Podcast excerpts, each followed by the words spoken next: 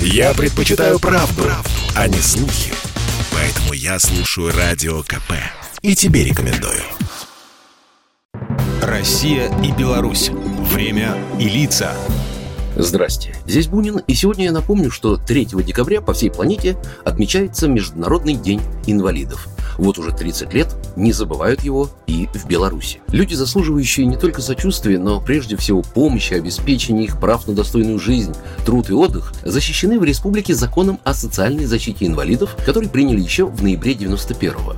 Разумеется, они обладают всей полнотой политических, социально-экономических и личных прав и свобод, закрепленных в Конституции Беларуси. Особенности регулирования их труда определены Трудовым кодексом. Кстати, в последнее время все чаще звучат призывы отказаться от самого термина «инвалид» и заменить его более нейтральным – Подобные рекомендации давно уже звучат в адрес правительств разных стран со стороны профильного комитета Организации Объединенных Наций. Как вариант, часто предлагается словосочетание «люди со специальными потребностями». Да, звучит несколько длиннее, но психологическая целесообразность для многих очевидна. Сами люди с инвалидностью термин «инвалид» недолюбливают.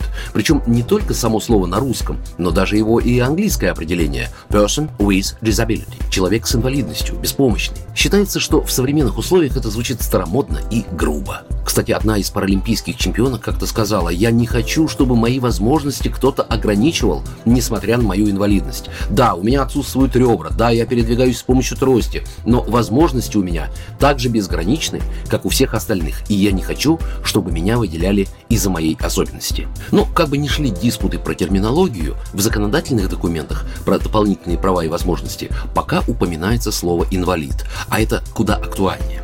В Беларуси социально-бытовой, социально-трудовой и социально-психологической реабилитации инвалидов уделяется весьма большое внимание. Во всех территориальных центрах социального обслуживания работают отделения дневного пребывания для инвалидов, в которых проводятся тематические занятия по развитию навыков самообслуживания, общения, творческих способностей. Работают реабилитационно-трудовые мастерские, кружки и секции по интересам. Детям до трех лет в системе спецобразования оказывается ранее комплексная помощь. В Беларуси планируется и уже, кстати, осуществляется переход к так называемому инклюзивному образованию.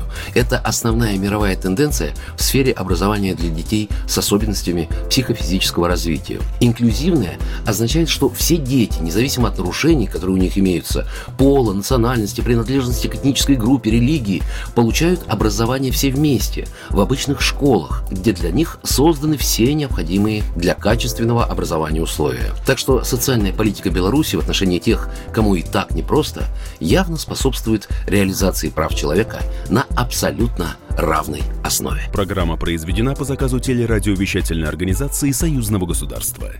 Россия и Беларусь. Время и лица.